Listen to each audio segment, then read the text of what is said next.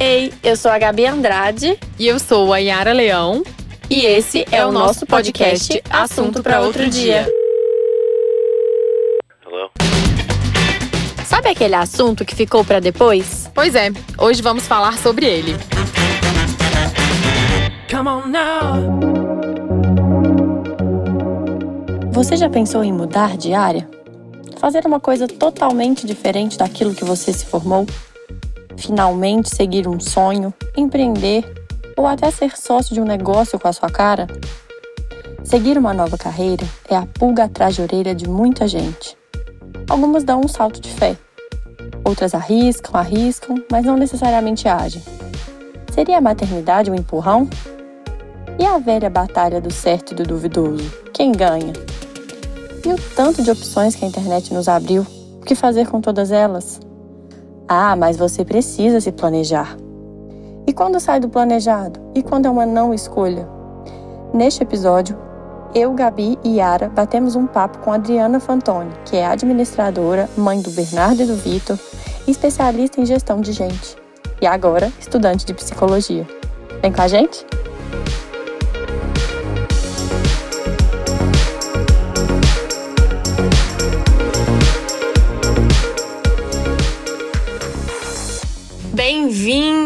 Bem-vindos e bem-vindas a mais um episódio. E eu tenho, eu corto um dedo se alguém nunca parou para pensar nisso ou já passou pela cabeça, né? Acho que a gente tem uma tendência de sempre estar tá querendo o que a gente não tem e ao mesmo tempo tem um fogo interno de querer viver mais uma coisa que é uma palavrinha que está hoje em dia muito batida, mas que é muito verdade, propósito. Quem aí já pensou em mudar de carreira? Quem aí já ensaiou por muito tempo uma transição e ainda não teve coragem de tomar ali a, a decisão de fato? Hoje a gente está com a Nana, que é íntima, Nana, Adriana Fantoni, que além de já ter vivido uma transição de carreira, trabalha profundamente com isso. A Yara também, que todo mundo já sabe, para quem não sabe, também passou por uma coisa parecida e vai dividir um pouquinho com a gente. E eu, a mais recente no tópico, mas muito entusiasta desse assunto porque eu acho que mudanças são sempre bem-vindas desde que sempre, desde que sejam feitas de forma consciente. Então, muito bem-vinda, Nana. Oi, Lion. Obrigada. Oi, gente, prazer estar aqui com vocês. Oi, gente. Bem-vinda, Adriana. Eu já tô chamando de Nana também. Muito bem-vinda. Isso é um abraço na alma, uma delícia. Os ouvintes também podem chamar de Nanas. Nós somos mineiras, como você vai perceber pelo sotaque, né? todos de BH, mas a gente tem histórias é, complementares e parecidas com isso que a gente acha que é uma, uma inquietação, né? Muito, às vezes, da mulher por fase de vida, mas também de homens e também de pessoas ali que estão repensando suas rotas. E eu queria começar perguntando para vocês: o que aconteceu no caso de vocês, ou como vocês enxergam o que é saber a hora certa de tomar uma decisão nesse sentido? Ou quanto a gente matura essa hora? Enfim, o que, que incomodava tanto que você maturava ali para tomar de fato o primeiro passo? Bom, gente, obrigada. É, eu ia falar para Yara começar, porque no meu caso eu não me preparei para minha transição de carreira. Então eu sempre falo que são, são olhares diferentes né? É, eu construí a minha carreira toda, sou administradora, construí minha carreira toda na área de gestão de pessoas. Nunca questionei a minha escolha, é, nunca imaginei é, fazer outra coisa que não seguir no mercado corporativo e crescer, né? E seguir o, o fluxo normal de uma carreira dentro dessa área. E por uma não escolha, eu fiz uma transição de carreira. Então eu adotei para minha vida esse termo é, das escolhas e da não, das não escolhas, porque muitas vezes a, a transição de carreira ocorre também por uma não escolha. Então, no meu caso, eu estava gerente de, de talentos humanos de uma organização, num desafio super legal, porque eu, eu fiz realmente a, a iniciei a área do zero quando eu fui entrevistada, o meu gestor me perguntava, eu, eu fazia as perguntas, ah, mas como que vocês pensam fazer isso assim, ou alguma coisa? Ele, não sei, você que vai criar. mas como que vocês pensam que vai ser o desenvolvimento das pessoas na empresa? Você que vai criar. Então foi super uma oportunidade de fazer algo do jeito que eu acreditava, considerando que eu já tinha aprendido. E essa empresa foi comprada é, por um grupo, e na crise de 2008 a gente precisou fazer né, uma, um corte drástico na estrutura. Eu participei ativamente dessa construção, né, desse processo, e eu saí desse processo desligada. Nossa, deve ter sido uma experiência super confusa e ao mesmo tempo transformadora, né? Você, você era quem estava do outro lado Foi. da mesa é, participando de desligamentos e você era uma das desligadas, né? Exato. E foi exatamente, foi isso, isso mesmo, Gabi, assim foi um, uma, um momento que, que hoje eu olho e ele foi muito intenso em todos os sentidos, porque eu estava é, na sede em São Paulo para fazer a demissão das pessoas.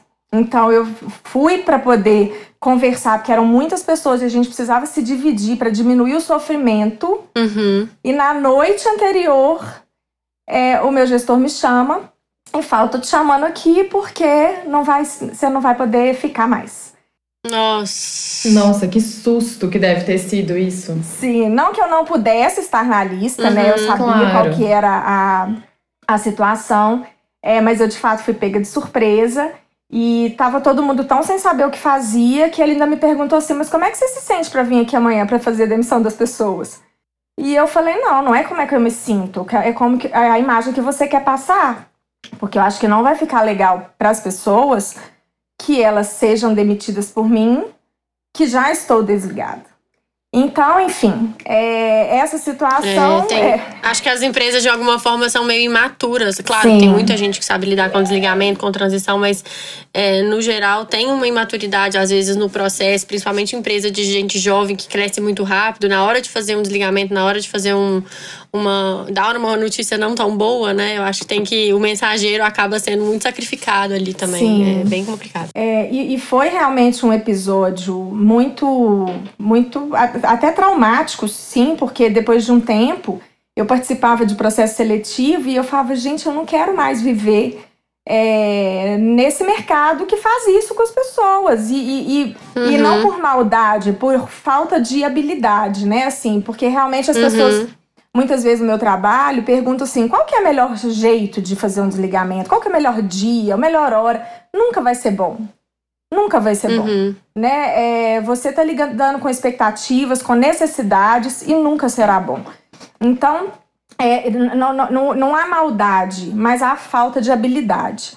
É, e aquilo aconteceu no momento da minha vida que eu já tinha decidido que eu queria ser mãe. Essa é uma decisão que nunca deixou de existir. Gabi sabe que a, a Gabi foi talvez a minha primeira filha, porque ela era a minha, minha aluna preferida de, de matemática, então matemática. ela pequenininha. Não, a Nana, um parênteses, é. a Nana me salvava, eu ligava para ela, minha prova era sexta, eu falava assim, Aqui, Nana, será que eu posso ir pra sua, sua casa quarta-noite pra gente dar uma estudada? É pra revisar. Só que assim, eu precisava estudar tudo, porque eu nunca tive muita paciência. Eu pulava, queria já acertar todas as respostas. Enfim, ela me salvava Mas, nas gente, exatas, que eu sou de humanas. Nana é boa em humanas exatas? Exatas. Como Nana é que é uma... fecha essa, essa. Esse era o meu dilema, de... Yara. Porque as minhas matérias preferidas sempre foram bio... é, biologia e matemática. E aí eu não sabia se eu queria fazer administração ou medicina. eu fiz eu fiz gestão de ah, gente. ela fez é. gestão de gestão de pessoas, que é um pouco das duas coisas. Tá vendo? Olha só. Tô até me sentindo melhor agora, que eu também não sabia se eu queria fazer medicina ou teatro. Então acho que eu tô me sentindo até melhor. Depois a gente vai falar um pouquinho dessa coisa de ter que escolher muito nova e isso faz parte desse assunto. Mas volta, Nana, conta. É, aí você teve que empreender. Mas a, continuando no seu parêntese, muito recentemente eu fiz essa, essa análise e eu falei, gente, a Gabi foi a minha primeira experiência de desenvolvimento humano, porque ela tinha essa coisa do ensinar, de deixar o outro brilhar, e todas as vezes ela sempre brilhava nas provas e ela sempre achava que ela não ia brilhar. E, ela, e eu ligava para ela, Gabi, como é que foi? É, a prova. Gente, eu, eu dei uma caixinha pra Nana falar isso no ar. Eu ouvi palmas de fundo aqui. e ela falava, como é que foi a prova? Ela, eu fui super bem. E eu falei, eu sabia que você ia bem. Depois a pessoa vai trabalhar no mercado financeiro. então isso já estava guardado lá atrás. Foi uma loucura também a minha ida. Foi super. Foi super. Gente, que, eu, isso é muito engraçado. Não é engraçado. Mas prestem, prestem atenção nessa conversa. Eu que estou hoje muito ouvinte. Olha isso. Gabi, que fazia aula de matemática com a Nana, que depois, lá na frente da vida, foi escrever sobre o mercado financeiro. Gente, nada nessa vida é por acaso. A gente faz uma transição de carreira juntando um quebra-cabeça. É, é, esse é, é, bem assim, a minha conclusão que eu cheguei, até da minha vida, que eu estou ainda, eu devo estar na metade do quebra-cabeça ainda. Mas como tudo vai sendo juntado.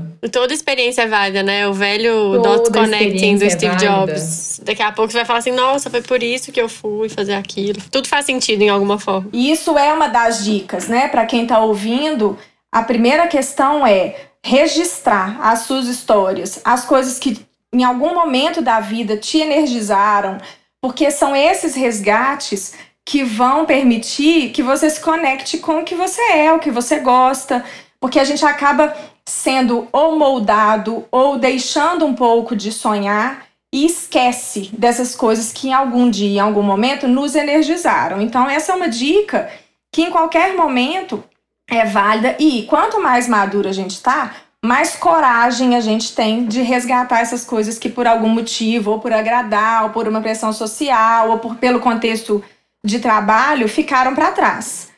Então, em termos, é, né, essa é uma primeira questão. Muito legal. E Ara, e a gente acho que você teve mais contato recentemente com o Ikigai, né? Que é uma ferramenta, se você quiser explicar mais um pouquinho, que eu acho que você trouxe isso, né?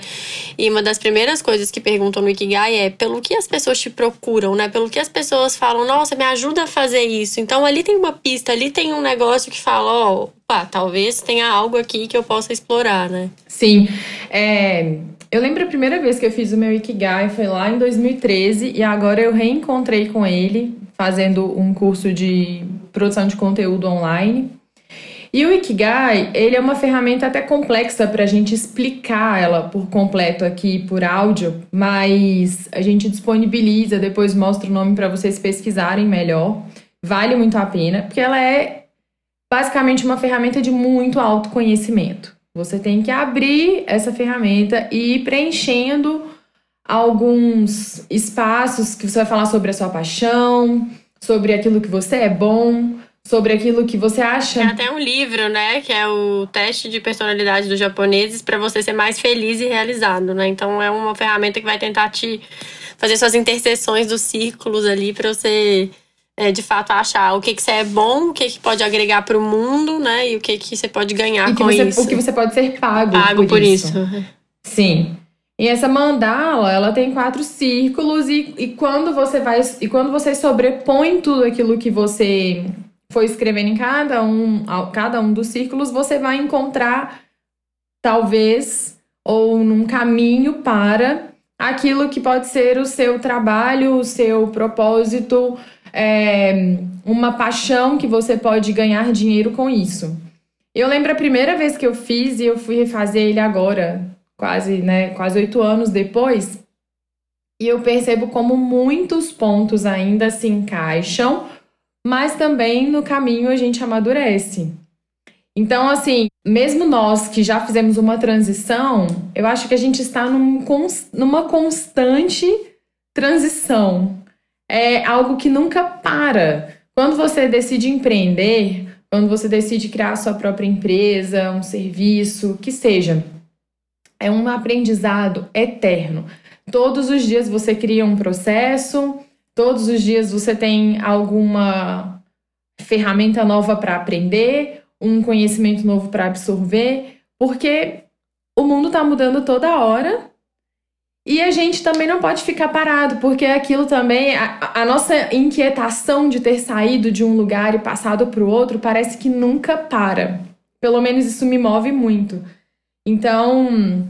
Você acha que a gente tem mais coragem do que as gerações anteriores? Porque eu acho que isso é mais falado hoje em dia. A sensação que eu, Gabi, tenho, tá? É que talvez as, as outras gerações baby boomers e os anteriores, né, eles eram muito apegados àquele sonho de vida que a, que a gente encaixava em idades, né? Então, até os 30 você tem que fazer tal coisa, até os 50 tem uma expectativa da vida e da sociedade que te, te quer já casado com filho, já talvez indo para ter neto e tal.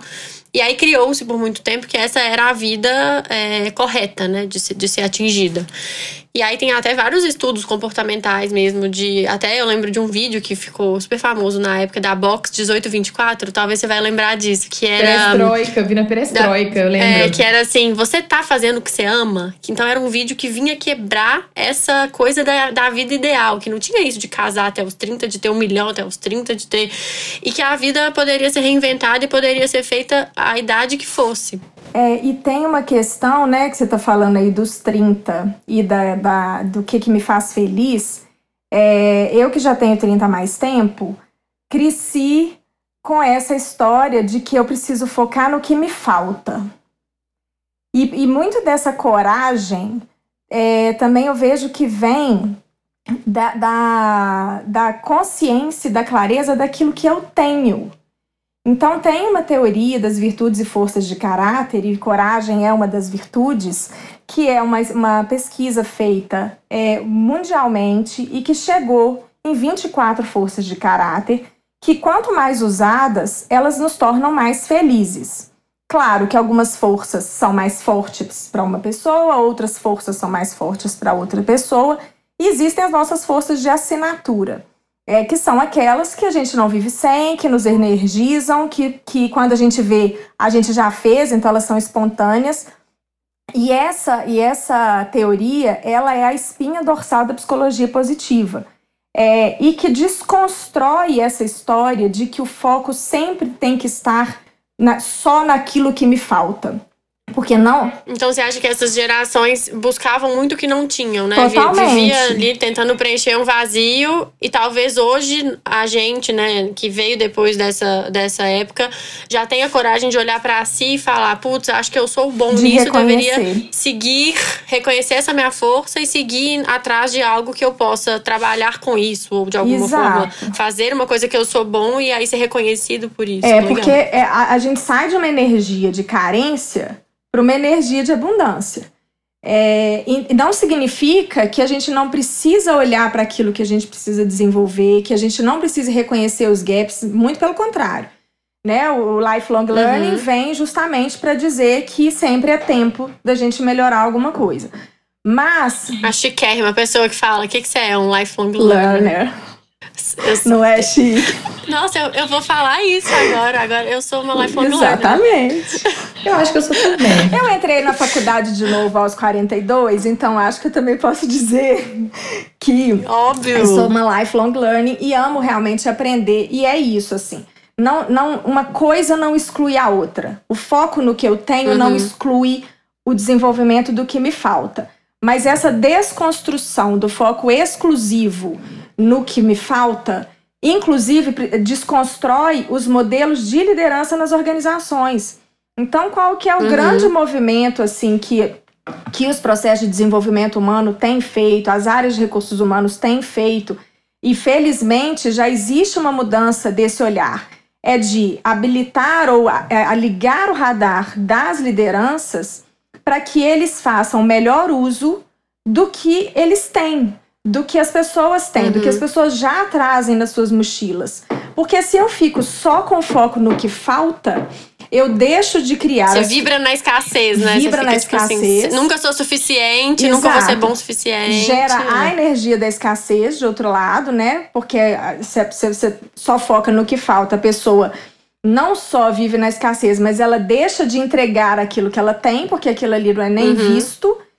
E a organização perde porque ela tem ali uma, uma- um leque de forças instaladas e que poderiam ser suficientes ou mais do que suficientes para resolver os problemas, para superar os desafios, e aquilo ali fica guardado na mochila, num bolsinho escondido que ninguém abre.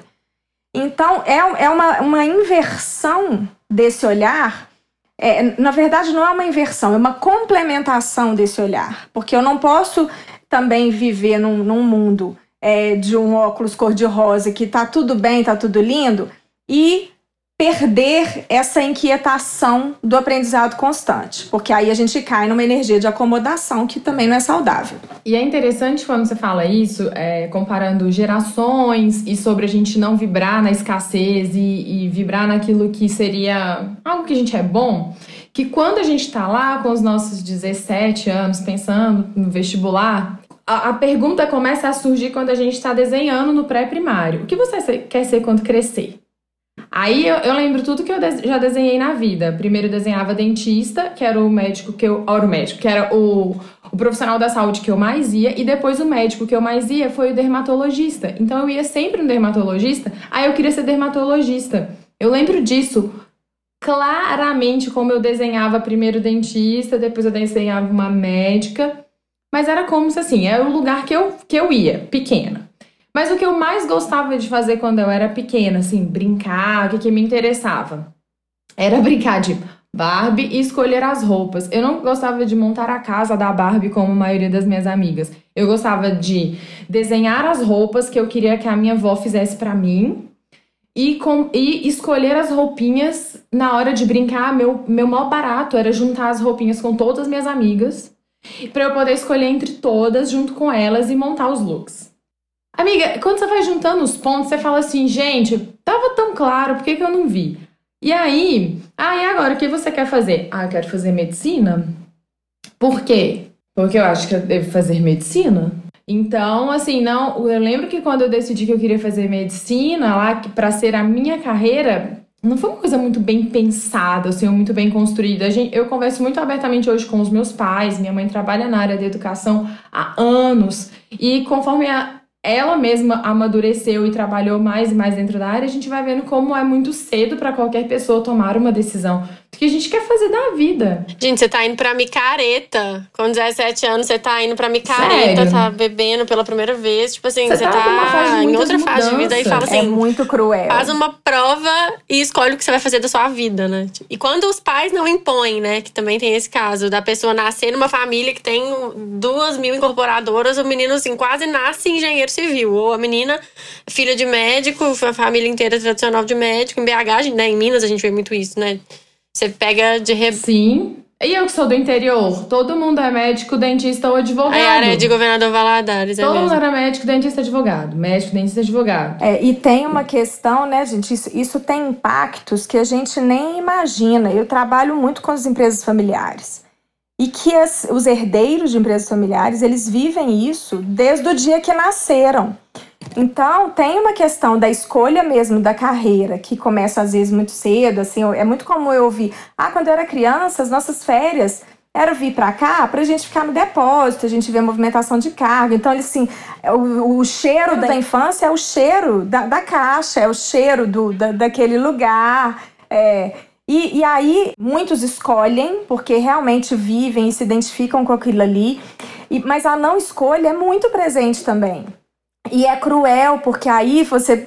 E aí esse dava outro episódio, né? Porque você passa por questões de. Do, do medo de desagradar, a Gabi falou da questão da coragem, né? Preciso coragem para dizer, mãe, pai, não é isso que eu quero, né? Eu, eu honro e eu respeito a sua história e o que você construiu, mas essa não é a vida que eu, que eu sonho. Mas isso demanda coragem, né? Demanda propósitos, é, demanda clareza daquilo que faz sentido para mim e, e, e, que isso não tem a ver com desamor e que isso não tem a ver com desrespeito ao que foi construído. Mas o medo de, de decepcionar é muito grande, né? O meu caso não é uma família que tenha empresa e, e para a gente seguir carreira dentro do que a família já faça. Mas no meu caso, eu saí de casa com 17 anos com a promessa de que eu vinha para Belo Horizonte estudar para fazer medicina. Então foi por isso que eu saí da minha casa. Quando, o que, que acontece quando na primeira, na primeira semana na escola nova, onde você está numa casa nova, sem seus pais, sem ninguém perto, de repente você vê que não é a medicina que você quer fazer? Eu fiquei apavorada. Então, assim, mas eu tive um, um privilégio enorme de ter uma, um diálogo muito grande com a minha família e de poder fazer uma orientação vocacional, porque eu fiquei completamente perdida. E quando a orientação vocacional ela indicou um caminho das artes, eu falei, artes? eu tava tão bitolada em eu tenho que fazer medicina que eu não conseguia ver o que mais tinha ao meu redor. E sabe qual que sempre tinha sido tipo, um sonho meu? Que era velado, era meio velado, então, tipo, só, só quem, com quem eu fazia dança que sabia. Meu sonho era fazer teatro. E aí eu virei para minha mãe e para o meu pai e falei: então, ao invés da medicina, eu gostaria, olha isso, gente, eu gostaria de ter, é, prestar vestibular para publicidade e eu também queria fazer teatro. Então, assim, meus pais acharam que eu tava pirando. Pi, a, a menina. A menina endoidou. A menina, menina endoidou foi em dois pra BH meses. e surtou.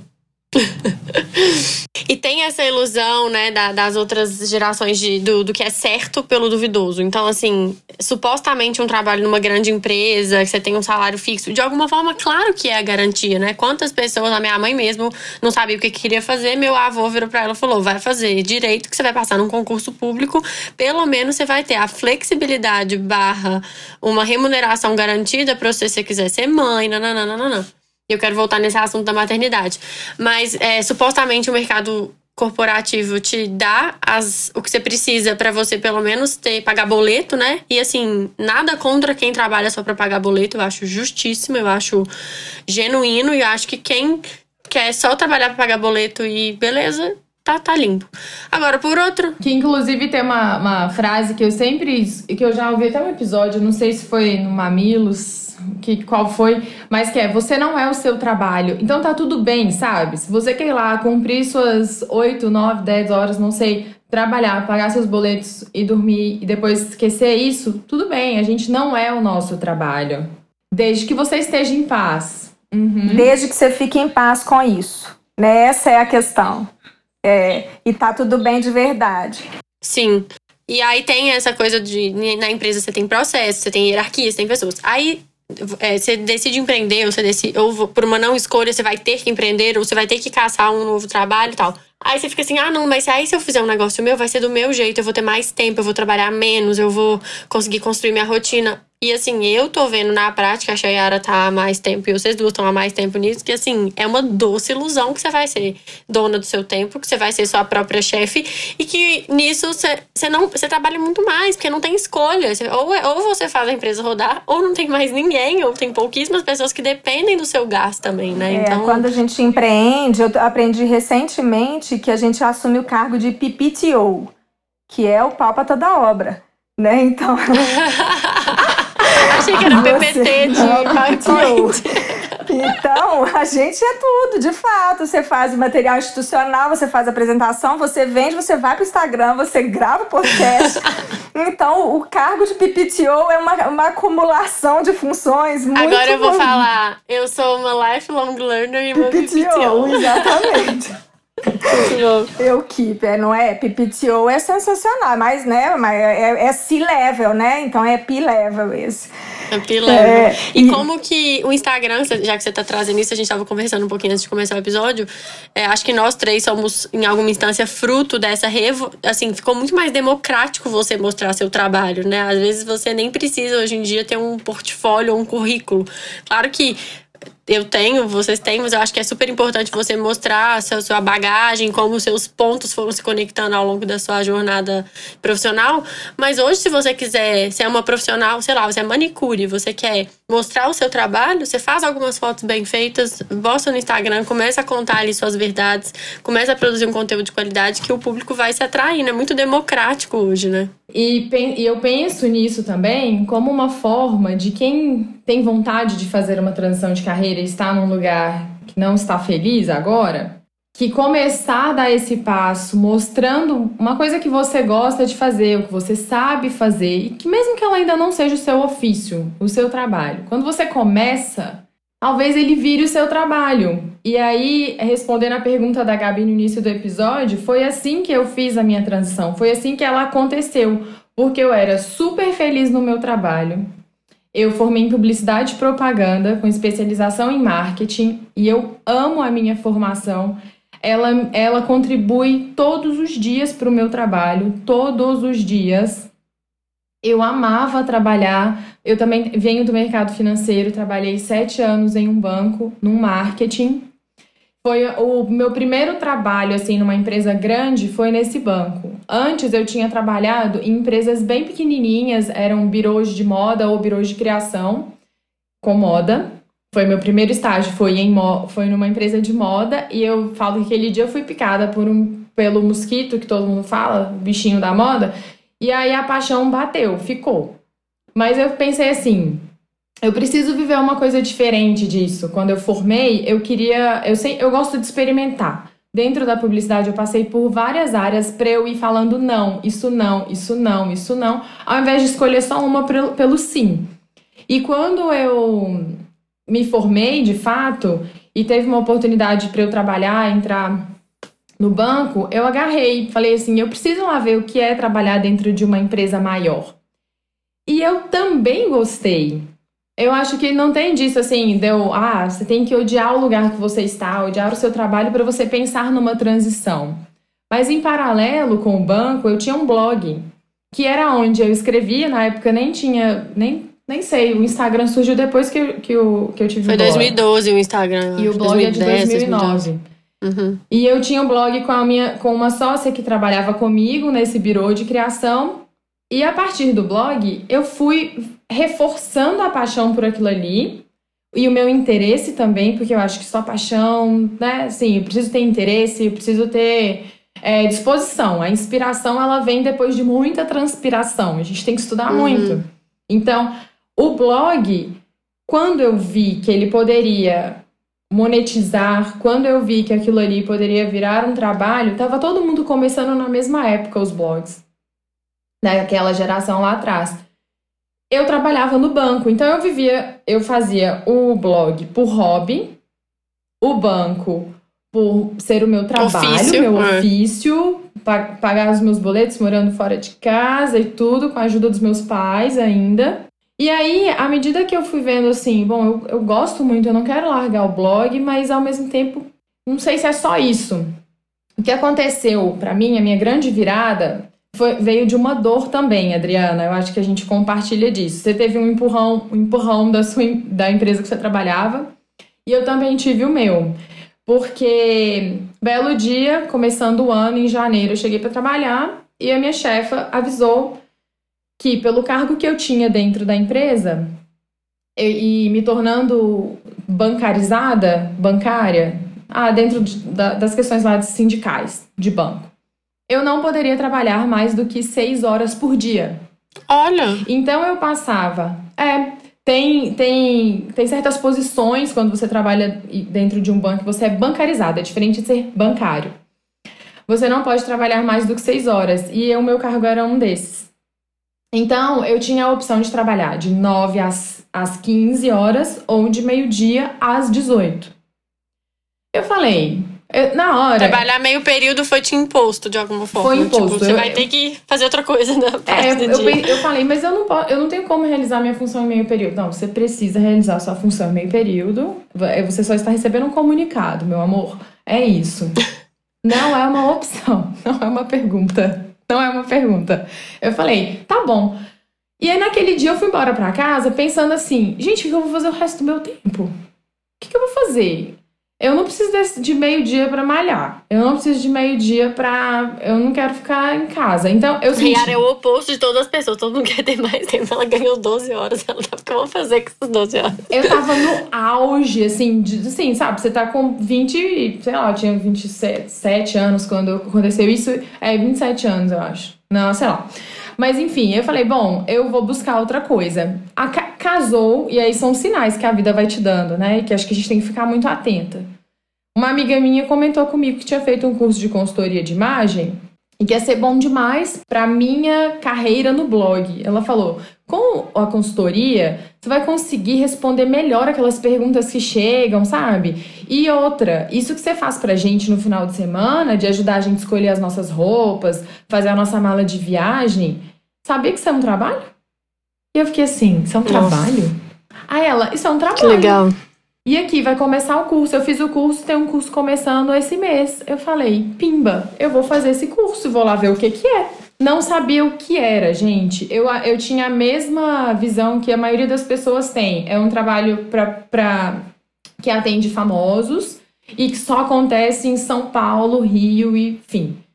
Eu falei, vou fazer. A partir do curso, eu me apaixonei, eu validei que coisas que eu sabia fazer, que eu amava, que eu acreditava que ajudava as pessoas, poderia ser um trabalho, eu poderia ser paga. Completou seu Ikigai todo. O meu Ikigai estava se formando sem eu saber o que era o Ikigai. Mas é isso, gente. Isso, o nome disso é propósito, só que a gente não sabe.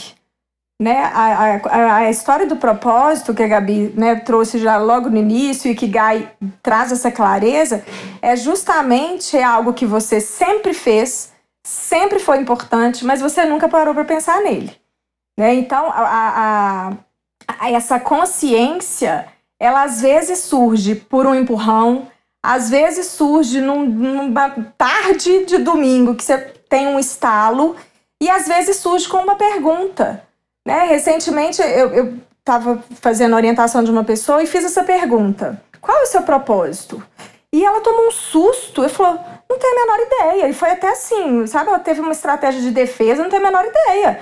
Não, essa pergunta é muito difícil. O máximo que eu consigo te falar é o meu propósito no, trabalho. Agora, da minha vida, não tenho a menor ideia. Falei, tudo bem, então vamos pensar no propósito do seu trabalho. E aí, é, nessa história de orientação, eu uso algumas ferramentas, tem uma ferramenta fantástica que foi desenvolvida em Israel que chama Points of You, e é uma, um trocadilho com Points of View, e são pontos de você, pontos de pontos vista, de pontos vista de você. e pontos de você, então, que legal. É, eu usei com ela para tentar resgatar algumas histórias, inclusive isso foi um aprendizado de um, um um workshop que eu fiz do Simon Sinek, que ficou famoso aí pelo, pela metodologia do Golden Circle, que é justamente que fala do círculo dourado, né, do propósito, o, o, o, por, o porquê no centro. Comece é aquele cara porquê. do comece pelo porquê, né? A gente até já teve a discussão de o como é tão importante quanto o porquê, que é como você se posiciona e se diferencia. Quanto o porquê. Ele tem. Exato. Então, nesse, nesse workshop do, do Simon Sinek, é, a, a, a forma de resgate ou de entendimento do porquê é pelas suas histórias. E aí eu provoquei que ela fizesse, contasse algumas histórias que for, foram importantes, que fizeram com que ela se sentisse muito feliz no trabalho, já que não dava para pensar em propósito de vida, só no trabalho. E aí, nesse, nesse desenrolar desse raciocínio, ela construiu a frase do propósito dela. No, entre, entre duas sessões, né? Nessas reflexões, ela contou as histórias, eu fui registrando o que, que aquilo ali tinha de conexão, porque sempre tem pontos de conexão entre as histórias que nos energizam, a gente vai encontrar pontos em comum. E aí, na hora que ela fez, é, é eu me lembro da, da, da, da expressão dela, ela falou assim: Adriana, isso é a minha vida inteira. Isso não é o meu trabalho.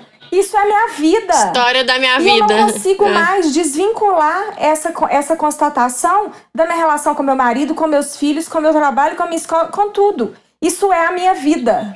Então, a, a história do propósito é isso, né? Você não sabe o que é até que você pare para pensar. Ô, gente, então meu propósito era ser vendedora, sabe por quê? Eu, eu brincava era de lojinha, eu não brincava de Barbie.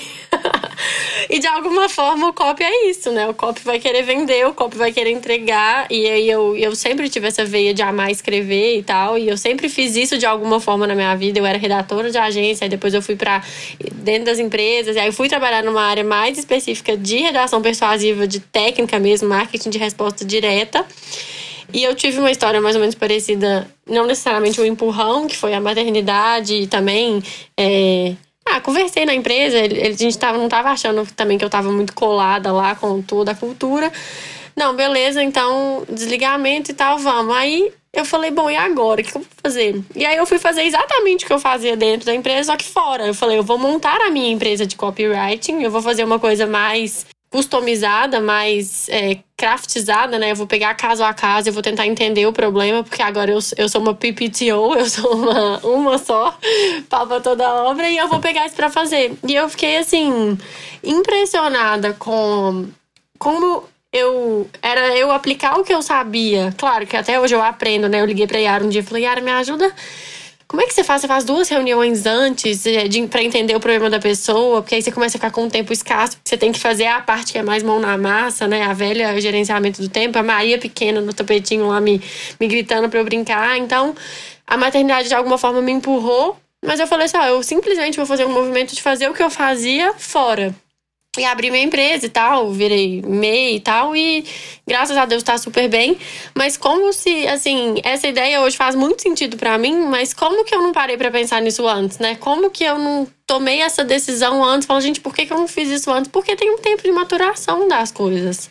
E tem um papel, é, o fato de eu ter tido filho também, eu acho que também é para eu poder virar um dia ou outro e falar assim, não, por exemplo, hoje eu vou sair desse episódio, eu vou levar a Maria no pediatra. Eu avisei vocês, eu falei, ó, eu preciso ter essa flexibilidade também. Às vezes, trabalhando na empresa, você fica com uma culpa, você fica com uma síndrome de que, nossa, vão ver que eu tô levantando mais cedo para ir. E todas essas questões que gritam no fundo da cabeça de, principalmente nós mulheres, né, da culpa, de equilibrar os papéis e tal. Então, como que a gente. Parece uma ideia assim tão óbvia depois que ela acontece, mas ao mesmo tempo, por quanto tempo você se questionou, você achou que você não era o suficiente, você sofria de síndrome da impostora? É muito louco isso. Até hoje, é.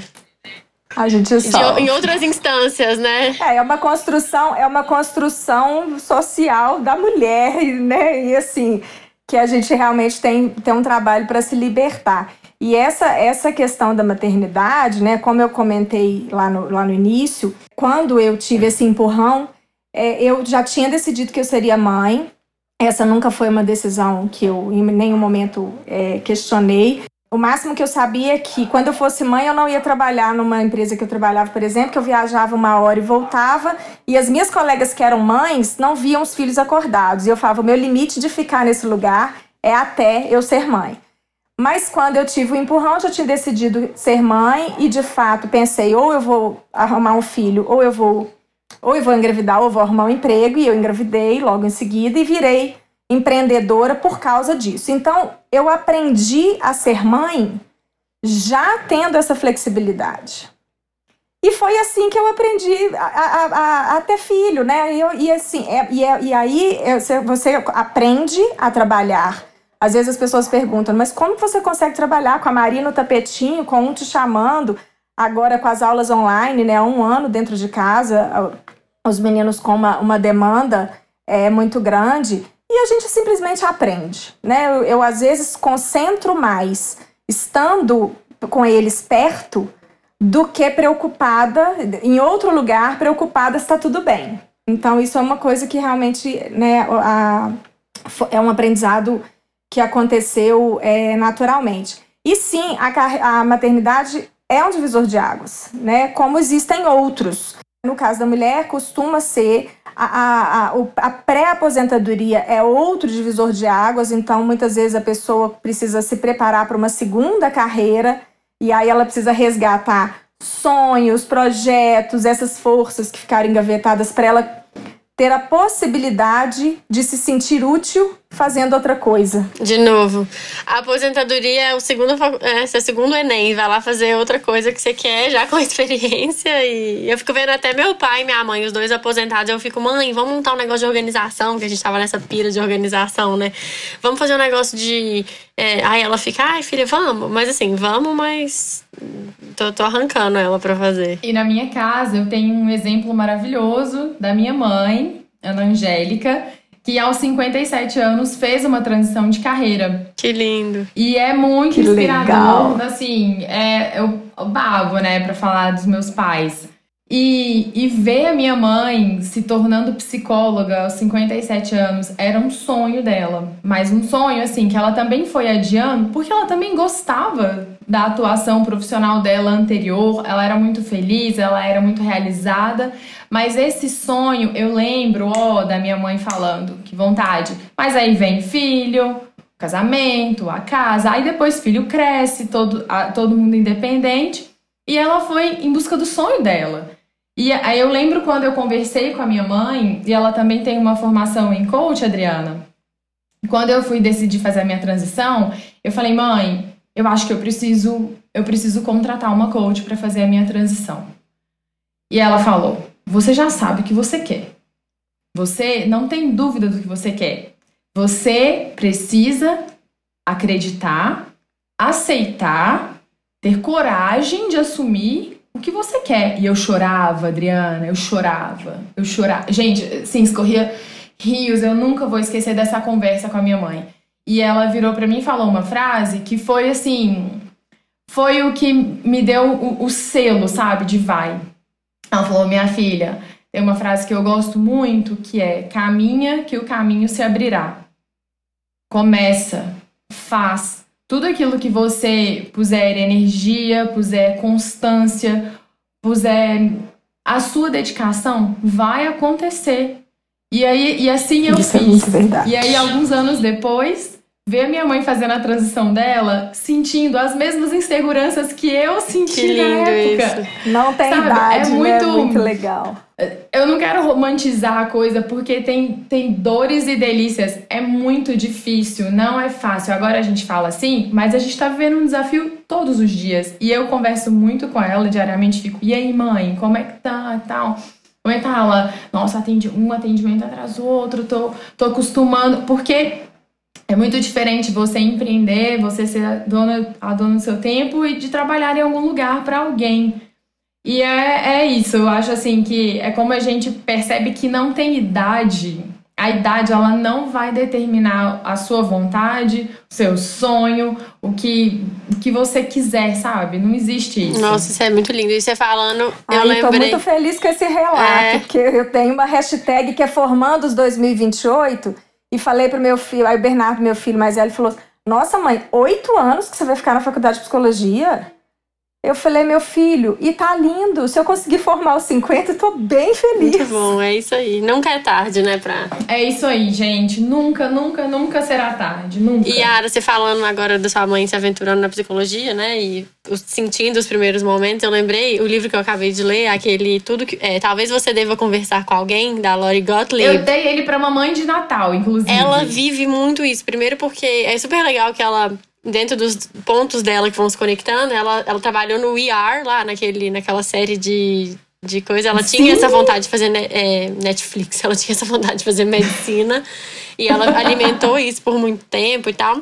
E ela sacou que, na verdade, ela queria um negócio é, um pouco mais. Não o o corpo ali sangrando e dissecar a pessoa, mas ela queria trabalhar a a hum- o humano de outra forma, que ela era uma pessoa muito ligada nas questões humanas. E aí a construção dela como personagem no meio dos, dos pacientes dela me lembrou muito isso, ela falando como que ela recebia os pacientes, como que ela ia acostumando com o tempo da sessão, porque ela tinha que fazer tudo caber em uma hora. O, e aí, mais tarde, quando ela foi para um terapeuta, ela vendo como que o terapeuta lidava com ela e ela se enxergava as técnicas que ela usava com os pacientes com o novo terapeuta. Então, assim, incrível. Eu deixo aí de dica para quem tá ouvindo. E tem um outro podcast que eu tô escutando agora, da Tati Bernardi, que é legal também, que chama Meu Inconsciente Coletivo. Ela é ela falando as questões dela para vários psicanalistas. Então, os psicanalistas analisam sob diferentes óticas, né? Cada um tem uma linhagem de estudo e tal. Mas ela vai falando, olha, sei lá, eu tenho fibromialgia crônica desde não sei quando, já tentei tudo, porque eu acho que isso é uma coisa lá da minha culpa do passado. Aí cada um interpreta, então é super legal você ver. A- ela faz um teste e a variável que muda são os psicanalistas, né? Ela vai contando ali as coisas dela. E é super legal de participar, de ouvir, assim. Eu sou fã dela, né? Eu sou fã de, de, do jeito que ela leva as coisas, mas fica aí. São duas questões humanas, eu acho, pra gente dar uma observada naquilo que, que a gente tá vivendo e a gente tá passando, porque eu acho que no final. É, para quem tá pensando em fazer essa transição, é, além da coragem, além de caminhar que o caminho vai se abrir, é fazer uma escolha, né? E a escolha é uma decisão. Ninguém aqui tá falando pra você vai, muda de carreira e tal, mas é a decisão, a própria palavra, meu pai sempre diz isso, né? Envolve uma cisão, envolve uma, uma separação. Então, você vai escolher um caminho, e é assim, escolha um caminho e anda, né? Se você já estiver se sentindo preparado.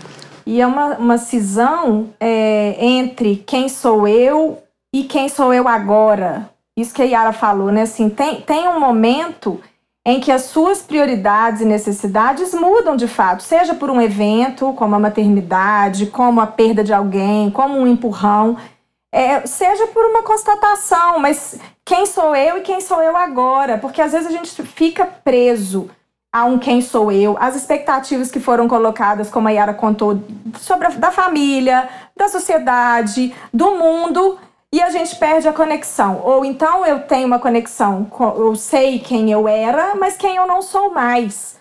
Então, falando em dicas, tem um, um inventário antigo é, do Shine sobre, sobre âncoras de carreira, é, em, em que essas questões ficam claras. E fazer o âncoras, por exemplo, antes de, de ser mãe, é, o meu resultado foi uma âncora de criatividade, uma âncora de desafio constante, que é muito comum para quem está em início de carreira, lá pelos seus 20 anos, que tem essa adrenalina e, essa, e esse outro movimento. E depois de é ser é tipo mãe, um teste? É um teste. É um teste de hum, âncoras de carreira ele é antiga, antiga. A gente vai idade, disponibilizar tudo isso depois, todas Sim. essas coisas que há. E faz sentido a gente fazer também? Mesmo a gente que já passou pela transição faz, né? Sim, porque aí, o que, que é, qual que é a, a ideia do âncora de carreira? É que ele te dá clareza, porque quanto mais você fizer escolhas de carreira conectadas com as suas âncoras, mais feliz você será.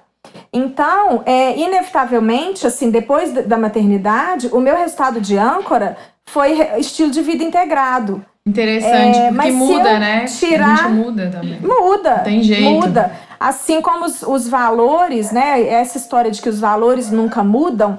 Tem o Barrett Value Center, que é um, um centro que, que só estuda valores, estuda cultura organizacional baseada em valores. Ele traz uma outra visão a essência e algumas, algumas questões que são é, do caráter mesmo, né, e da formação da pessoa, realmente permanecem ao longo da vida. Mas os nossos valores refletem as nossas necessidades. E se as nossas necessidades mudam, pode ser que eu tenha outros valores em momentos diferentes da minha vida, sem, perder, sem que isso signifique perder minha essência. Então, são instrumentos e ferramentas, essa dos valores também é uma ferramenta gratuita que, que, que a gente faz um assessment para descobrir o perfil dos valores é, e que vai dando elementos para que a gente tenha é, mais, mais condição de tomar essas decisões, de sair, de ficar, de fazer transição, de não fazer transição. Mas quanto mais consciência a gente tiver, mais fácil isso será. E associado à consciência, eu penso em planejamento. A minha transição foi uma transição extremamente planejada. É, eu não tenho um perfil de ser uma pessoa impulsiva. Eu sou uma pessoa que pondera Libriane. muitas escolhas, às vezes até demais. Mas essa Libriana aqui é muito ponderada. Então, eu durei quatro anos para fazer uma transição completa. Eu fui tateando meu mercado, eu sentia que era novo. Então, é, para a gente realmente não romantizar isso aqui, a gente não quer dizer só faça o que você ama. Inclusive, eu li um texto outro dia que criticava bastante o entorno do Isso é muito cego, ama, né? Você se joga. Algo muito narci narcisista. Tipo assim, uhum. ah, com certeza, é porque eu amo, aí vai com certeza eu vou dar certo. Não, tem muito chão aí, né? Isso. Tem muita coisa tem envolvida. Tem muito chão, é muito trabalho. Tem muitas variáveis. São muitas variáveis. Então eu penso assim, que para você fazer algo é, de uma maneira equilibrada e para você ficar mais, mais ou menos em paz, porque vão ter muitas, muitos desconfortos no caminho, o planejamento é muito essencial. No meu caso, principalmente o planejamento financeiro foi muito importante, porque mesmo sabendo que eu tinha eu tinha alguém para recorrer ali se alguma coisa desse muito errado, não era o meu desejo. Então, mesmo tendo essa prioridade, essa essa ah, podendo contar com alguém, eu não queria. Então, planejamento, você tem que querer muito. Eu acho que é fazer uma transição de carreira, você tem que querer. E querer Porque todo dia, né? Exigir... Você vai ter que levantar da cama quer... querendo outra coisa todos os dias, né? Todos os dias você tem que querer muito. Não tem ninguém para te puxar. Quem puxa é você. Então, esse desejo. E coloca um prazo põe um prazo, porque eu, eu acho que eu poderia ter feito até um pouco antes se eu tivesse colocado uma data. No final das contas, eu vejo que tudo acontece realmente no tempo certo mas o planejamento com datas é muito fundamental. Não sei, a Adriana pode falar disso melhor, mas isso foi uma coisa que eu aprendi fazendo. E até tem muita gente que não consegue, né, se planejar tanto, como foi tipo, o caso da, da Nana, de às vezes a coisa acontece. Mas aí também acho legal a Nana poder falar assim, em caso de acontecer, tem, tem o lado do você tem que saber sair seu tempo. Tem até um vídeo da Thay de Melo Bufren, que eu também vou deixar, que ela é aquela menina que era da Steel Delu, que ela fez um vídeo muito legal sobre carreira, chamava Papo Expresso, sobre carreira. Ela falando assim, de você saber a hora de sair também, que às vezes a gente não se demora ali naquele lugar se você não, não tá podendo, não tá contribuindo, não tá se sentindo bem. Só que como é difícil isso se você não tem lá nada do outro lado, ou como é difícil isso quando a coisa simplesmente acontece para você e você tem que tomar uma decisão ali quase que não é nem a, a, uma decisão é tomada por você, né? Você tem que fazer alguma coisa com aquilo que você tem em mãos, eu acho. Ou quando você quer demais, mas você não sabe para que lado que você quer atravessar, que eu acho que é a parte mais angustiante. É, eu, eu, eu traria duas, duas questões. A coragem é, é, é o que vai realmente permitir esse, esse salto. Eu acho tão lindo que coragem é agir com o coração, então é coragem, é, né? É então é, é, agir com seu coração. Porque, exato, é uma conexão mesmo, né, com aquilo que te importa. E aí eu vou recorrer a uma coisa que eu aprendi com uma postagem oh, sua, que, Gabi. Que honra. Escolha o seu difícil. Porque é difícil sair, mas é também Perfeito. difícil ficar. Então, qual Perfeito. que é mais difícil? né? Escolha o seu difícil, assim, o que que te custa mais? Verdade. E, e, e, tem uma questão que é muito comum que essa transição se dê. E claro, estamos aqui três mulheres e né, vivendo esses, esses dilemas aí, mas isso vale. E pra... ao mesmo tempo sabemos os nossos privilégios, exato, né? Assim, não estamos aqui no lugar de, de saber nada. É, é. Sabemos que podemos é, recorrer a alguém, Sabemos que temos apoio, né? E temos uma rede de apoio que nos permite, claro que isso uhum. ajuda a ter coragem. Mas é, a, a, o movimento, seja pela maternidade ou seja por qualquer outro divisor de água, é muito comum que ele aconteça para empreender. Por essas insatisfações, porque eu não me identifico mais com aquele lugar. É, e uma coisa que é muito, que eu, que eu digo muito é o seguinte: empreender exige três Fs: é fôlego, força e fé. Né? É, é isso que a, que a Yara falou, assim, é, não tem, não tem um chefe te cobrando horário, não tem alguém te cobrando a meta, não tem alguém te pedindo prazo. É, você é, é responsável e, e essa questão da instabilidade financeira, é, ainda que seja, que faz parte, não significa que seja fácil. Então, assim, é, às vezes as pessoas perguntam, ah, mas você ainda fica é, aflita, angustiada quando as coisas saem do eixo. A gente está num ano pandêmico e claro que isso des desorganiza é, tudo. Bom, eu tô acostumada. São 12 anos, mas não significa que seja bom. Não significa que a gente uhum. não viva ansiedades, angústias. Então, esse é o primeiro, passo, é o primeiro ponto. Faz parte. Faz parte da mesma forma que existem partes difíceis no emprego formal, numa dificuldade, numa estabilidade, que também traz essas, é, todas essas questões à tona. E ou às vezes nem é o caso só de empreender, né? Às vezes você vai para outro lugar, para outra empresa, você faz uma transição de carreira de um para um outro lugar e para um outro uma ecossistema, área, uma outra nicho, área. Né? Ou eu até quando abri a caixinha de pergunta, vieram umas meninas, uma menina da Braskem que falou: "Ah, eu tô fazendo uma transição dentro da própria Braskem, uhum. que eles estão dando voz, estão dando espaço para quem tá querendo migrar de área interna. Às vezes a empresa não quer perder o profissional, ela quer de alguma forma fazer com que ele transite dentro para que ele fique melhor alocado ali no, ou mais satisfeito, né? E mais satisfeito. E, e o outro ponto, né? Então, o primeiro ponto é se a transição for para o empreendimento por qualquer motivo, esses pontos precisam ser né, é, considerados e estar aí é, no radar. E o outro ponto é, da mesma forma que eu pergunto quem sou eu e quem sou eu agora, o efeito pandemia é, também traz é, quem é essa empresa e quem é essa empresa agora. Porque o que, que aconteceu e o que vem acontecendo? As empresas foram obrigadas a adotar regimes de flexibilização e de trabalho remoto que talvez elas nunca fizessem ou demorassem muito tempo para fazer. Então, em muitos casos, é, e, ah, isso não, home office de jeito nenhum, não, não vai funcionar. Mas as empresas se viram obrigadas a isso e elas descobriram novas possibilidades, elas descobriram que dá para fazer de outro jeito.